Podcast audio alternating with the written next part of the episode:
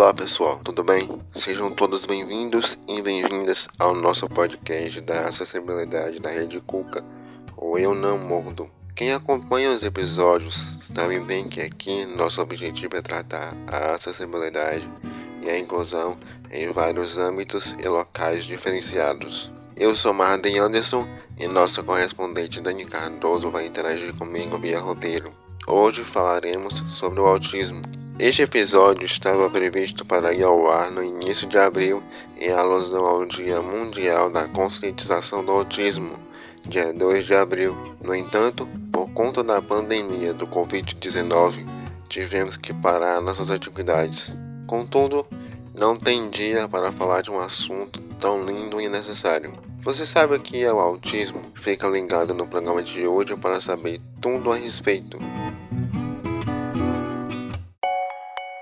Segundo o site saúde.abril.com.br, o transtorno do espectro autista é um problema psiquiátrico que costuma ser identificado na infância, entre um ano e meio e três anos, embora os sinais iniciais às vezes já apareçam nos primeiros meses de vida. O distúrbio afeta a comunicação e a capacidade de aprendizado da criança. Para deixar claro, os autistas apresentam desenvolvimento físico normal, mas eles têm grande dificuldade para firmar relações sociais ou afetivas e dão mostras de viver em um mundo isolado.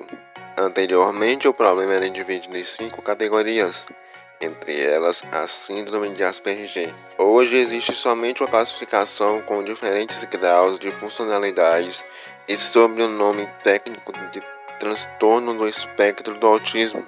O jeito de lidar com cada grau varia muito. Na forma qualificada como de baixa funcionalidade, a criança praticamente não interage, vive repetindo movimentos e apresenta atraso mental. O quadro provavelmente vai exigir tratamento e cuidados pela vida toda. Na média funcionalidade, o paciente tem dificuldade de se comunicar e repete comportamentos.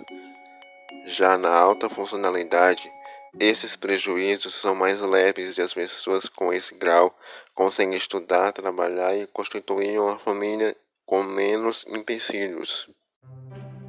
O autismo não possui causas totalmente conhecidas, porém há evidências de que haja predisposição genética para ele. Outros reportam suposto papel de infecções durante a gravidez e mesmo fatores ambientais, como poluição, no desenvolvimento do distúrbio. Segundo o site revistaautismo.com.br, no final de 2007, a Organização das Nações Unidas, ONU, decretou dia 2 de abril como o Dia Mundial da Conscientização do Autismo, quando vários cartões postais se iluminam de azul em prol da causa para chamar a atenção da sociedade ao tema como Cristo Redentor no Brasil, o Empire State nos Estados Unidos, a CN Tower no Canadá e a Torre Eiffel na França, as pirâmides do Egito, entre outros.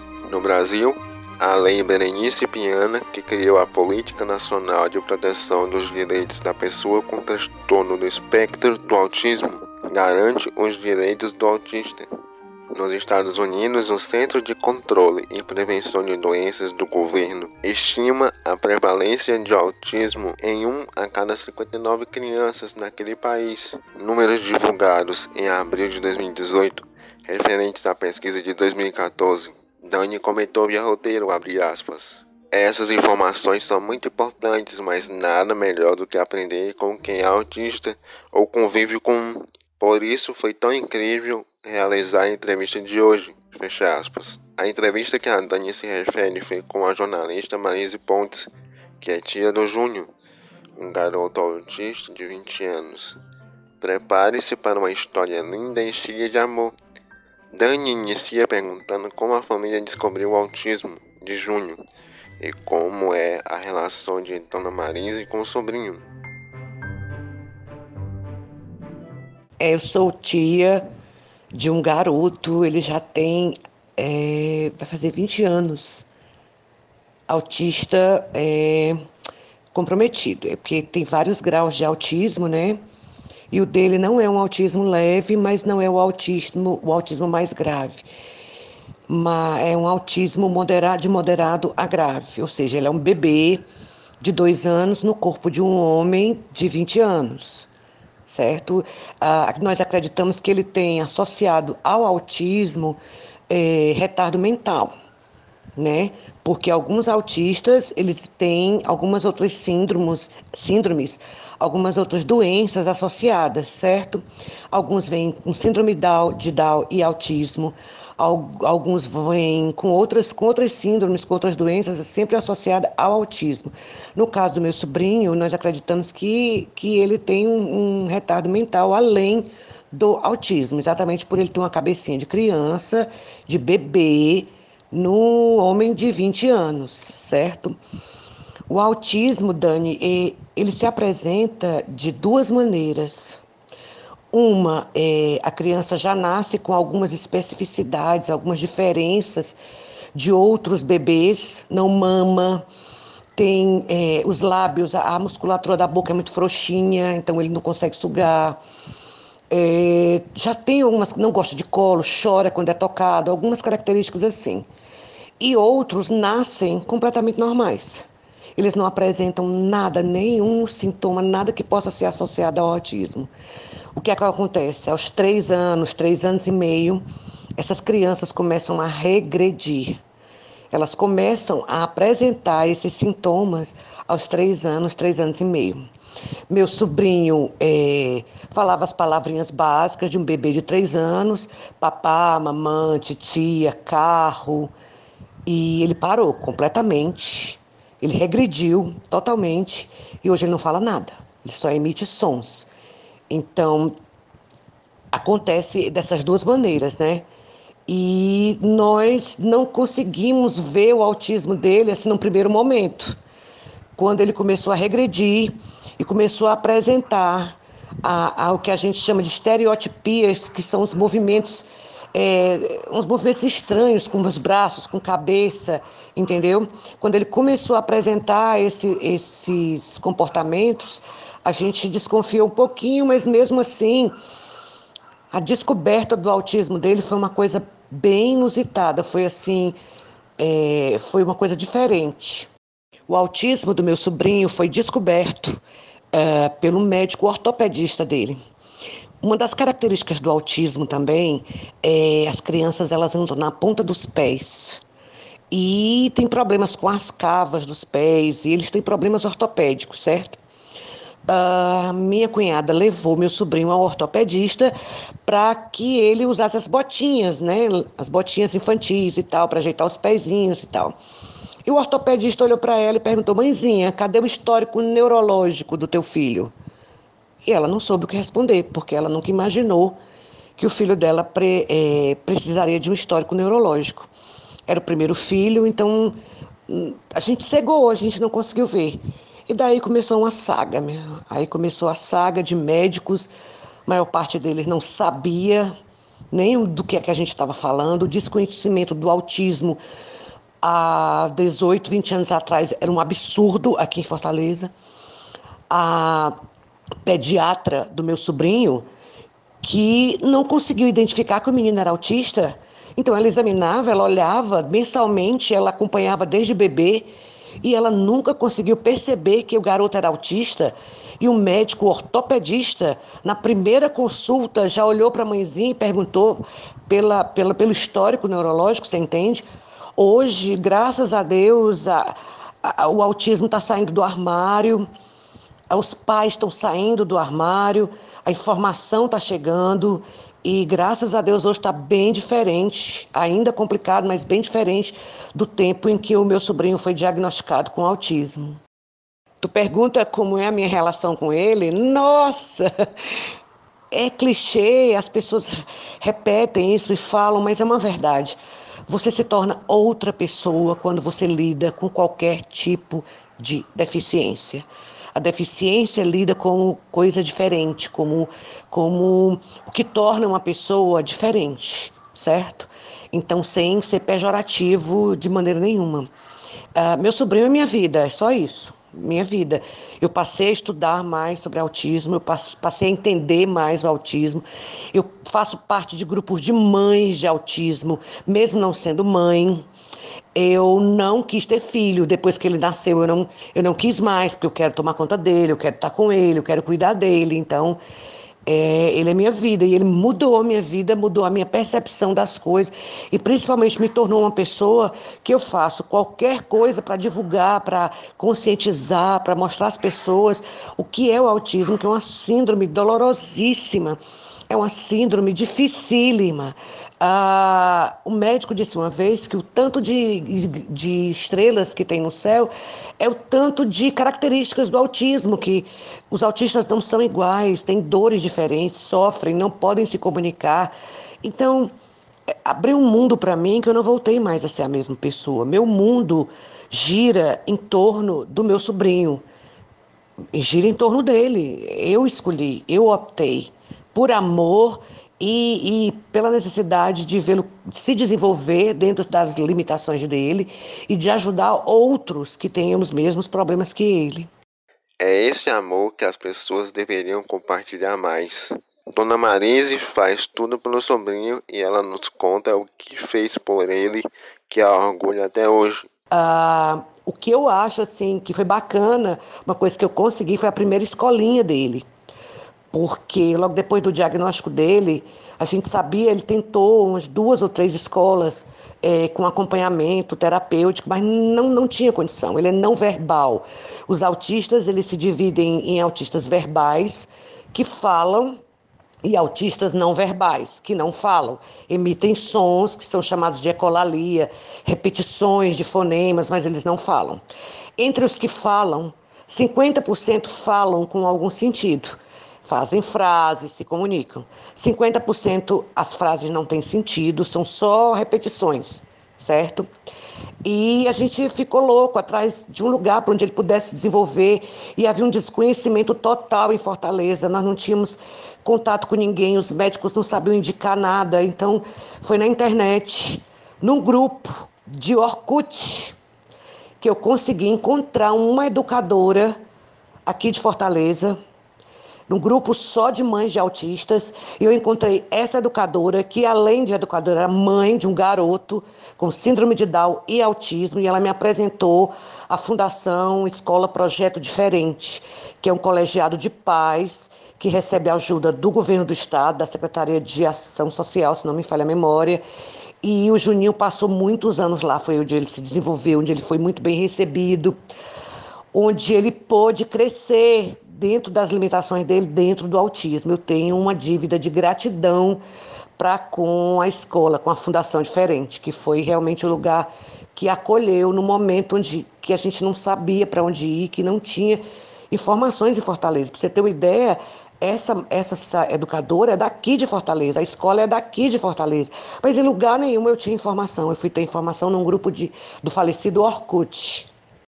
Sempre ressaltamos aqui a importância da inclusão, principalmente na escola, mas também a cada episódio temos o dever de informar sobre cada tema abordado. Acreditamos que hoje essa carência de informação diminuiu bastante, mas que ainda há um longo caminho a trilhar. Dani pergunta a Dona Marise como foi quando o Júnior fraturou o fêmur. A resposta é emocionante. Olha, o autismo, ele ele tem algumas características é, por não conseguir se comunicar, não conseguir ser entendido, se fazer entender e muitas vezes compreender o que querem dele. Eles se irritam muito, eles se machucam, alguns se autoflagelam. Nós passamos por fase assim, quando o Juninho era menor, em que ele se flagelava, ele, se, ele batia tanto nas coxinhas que a gente era obrigada a vestir ele com, com bermudas jeans bem grossas, para ele não machucar, porque ele ficava com as coxinhas todas quase pretas de tanto que ele se batia. Porque o que se percebe, o que os médicos falam é que o desespero por se comunicar, por, por, por ser compreendido, entendeu? Eles, eles se irritam facilmente e alguns relatos de alguns autistas verbais também explicam que eles sentem uma agonia, uma coisa inexplicável no corpo e e causa esse tipo de coisa. Então, o Júnior tinha muitas, teve muitas crises de fúria. Ele, quando começou a pré-adolescência, adolescência, ele tinha muitas crises de fúria. E entre e, nessas crises, ele costumava pular, pular muito sentado no colchão, na cama dele. A cama dele foi trocada várias vezes, sabe? A cama dele é, vive quebrada e tudo, porque quando ele se irrita, ele não sabia como se comunicar para dizer que estava com fome ou que estava com dor, entendeu? Então ele, ele, ele, ele fazia isso, ele pulava demais. E isso foi, é, falando de uma forma bem, bem simples, rachando o osso da, da coxa. Isso foi deixando o osso vulnerável.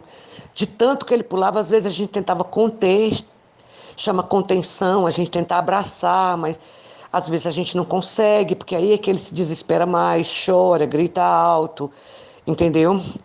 Então, a, a, eu acho que a prática dele fazer isso foi deixando o ossinho da, da, da coxa mais sensível. E quando ele entrou mesmo na adolescência, aconteceu com ele o que é comum a alguns autistas também, convulsões. A gente já estava de uma certa forma preparado, porque eu já tinha lido sobre o assunto, que alguns autistas, quando entram na adolescência, desenvolvem epilepsia, têm convulsões. E ele teve a primeira. Passou a primeira, a gente foi medicar e tudo. Dois anos depois, ele teve a segunda convulsão, e nessa segunda convulsão, ele fraturou o fêmur. E foi.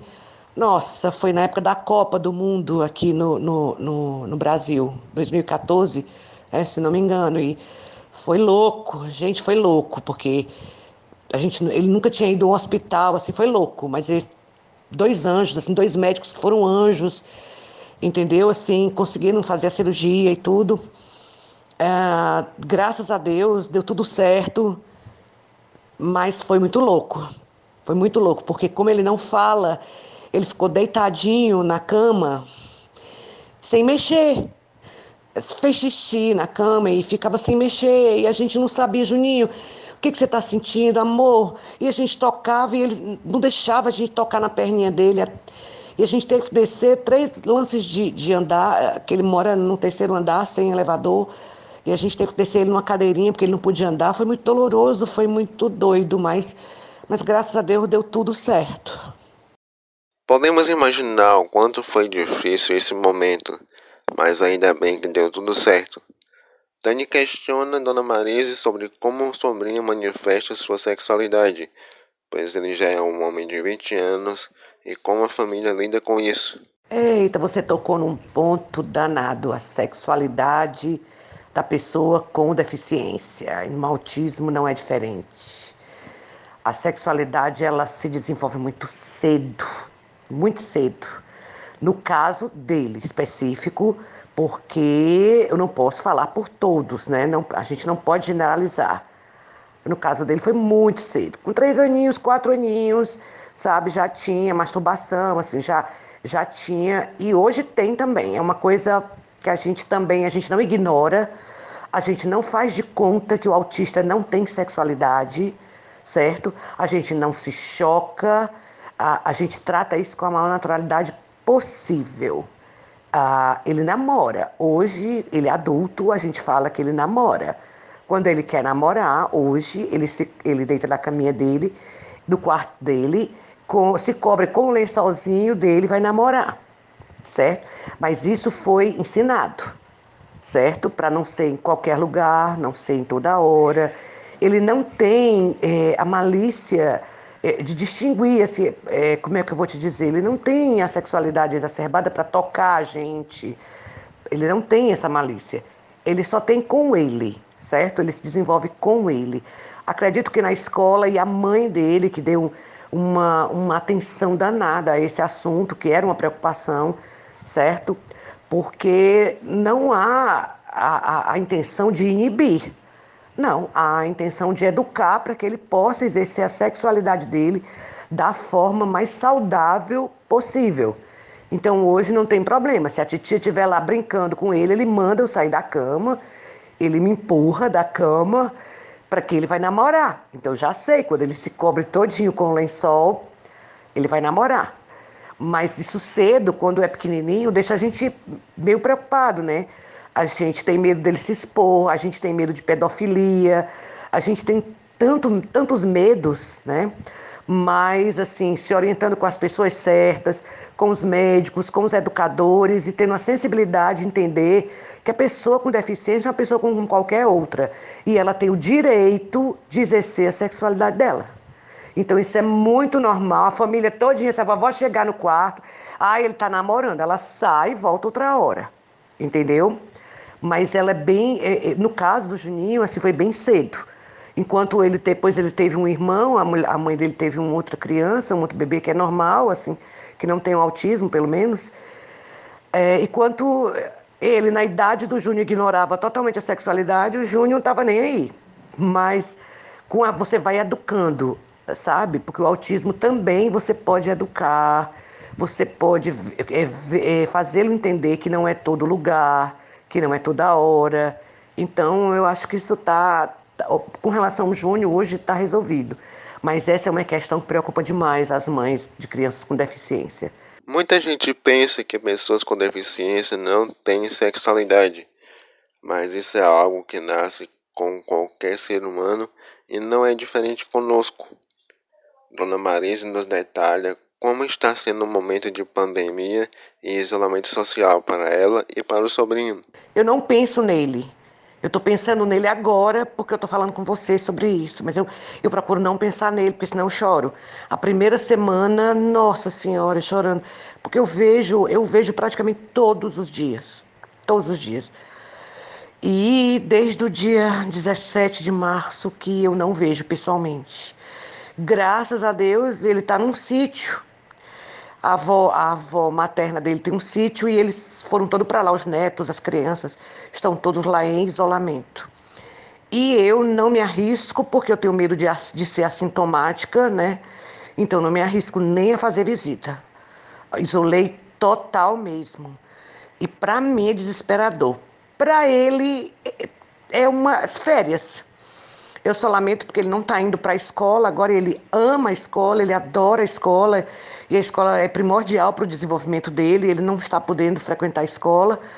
Mas para ele são umas férias, né? Tá no sítio da vovó, enquanto tiver é, DVD e YouTube da Xuxa e do Patati e do Patatá para ele assistir, ele fica feliz.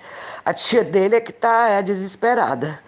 Mas com muita fé que, que ele, ele não vai não vai pegar essa doença, assim, porque é desesperador uma criança ficar sozinha num, numa UTI, com respirador, sem poder ter visita, sem poder ter ninguém.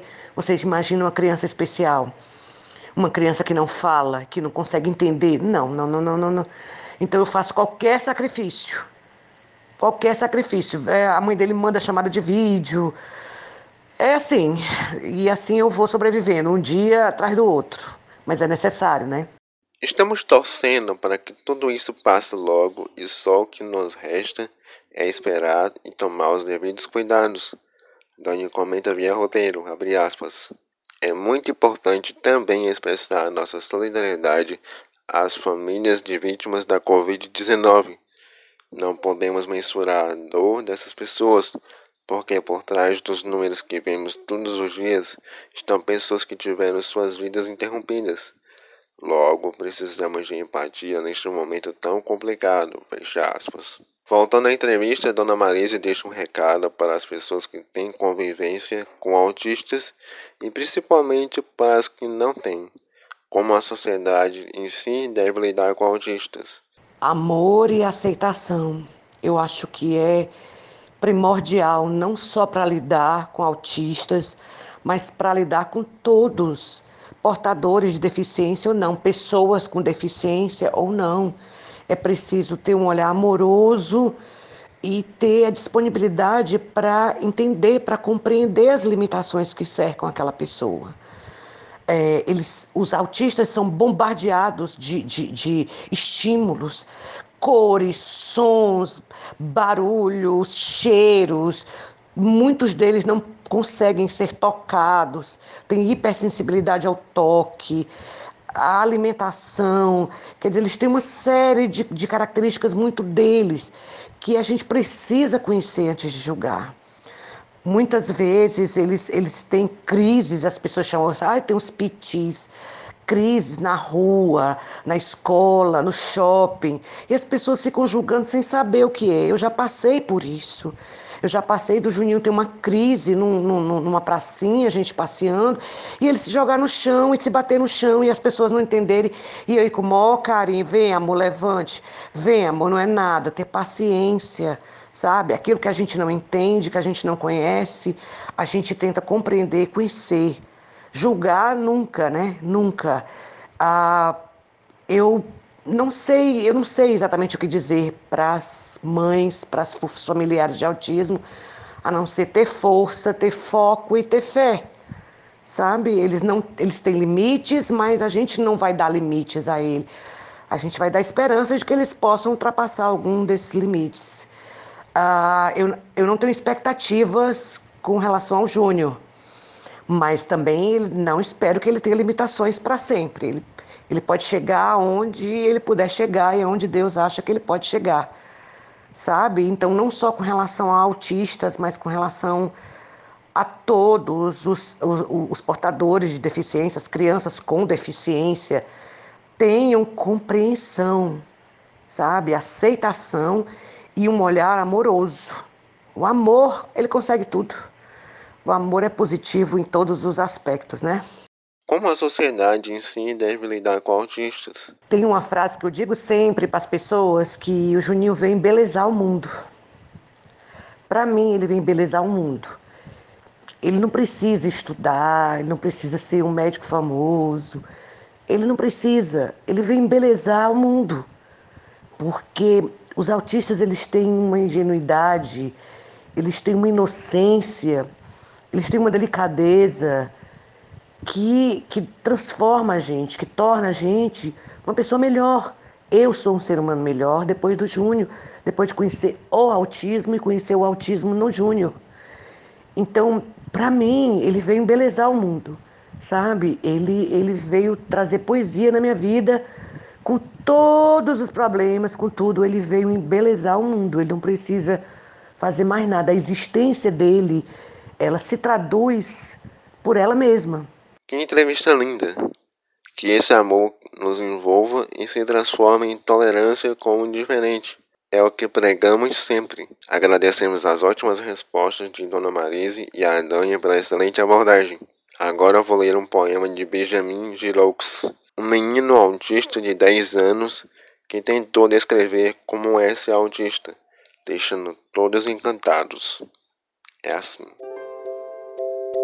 Eu sou estranho, eu sou novo. Eu me pergunto se você também é. Eu ouço vozes no ar e vejo que você não. E isso não é justo. Eu quero não me sentir triste. Eu sou estranho, eu sou novo. Eu finjo que você também é. Eu me sinto como um menino no espaço. Eu toco as estrelas e me sinto fora do lugar. Eu me preocupo com o que os outros vão pensar. Eu choro quando as pessoas riem. E isso me faz encolher. Eu sou estranho, eu sou novo. Eu percebo agora que tu também és. Eu digo, sinto-me rejeitado. Eu sonho com um dia em que isso não importa. Eu tento me integrar. Eu espero um dia conseguir. Eu sou estranho, eu sou novo. E é com esse lindo poema que chegamos ao fim de mais um episódio do nosso podcast. Esperamos que tenham gostado. Voltamos em breve. Tchau, até mais.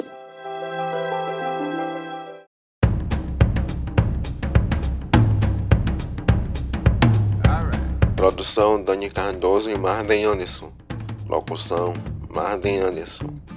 Colaboração Ivna Nascimento. Operação de áudio Nádia Góes. Este programa é uma realização dos jovens comunicadores da Rede Cuca Mandubim. Rede Cuca, Coordenadoria de Juventude, Prefeitura de Fortaleza.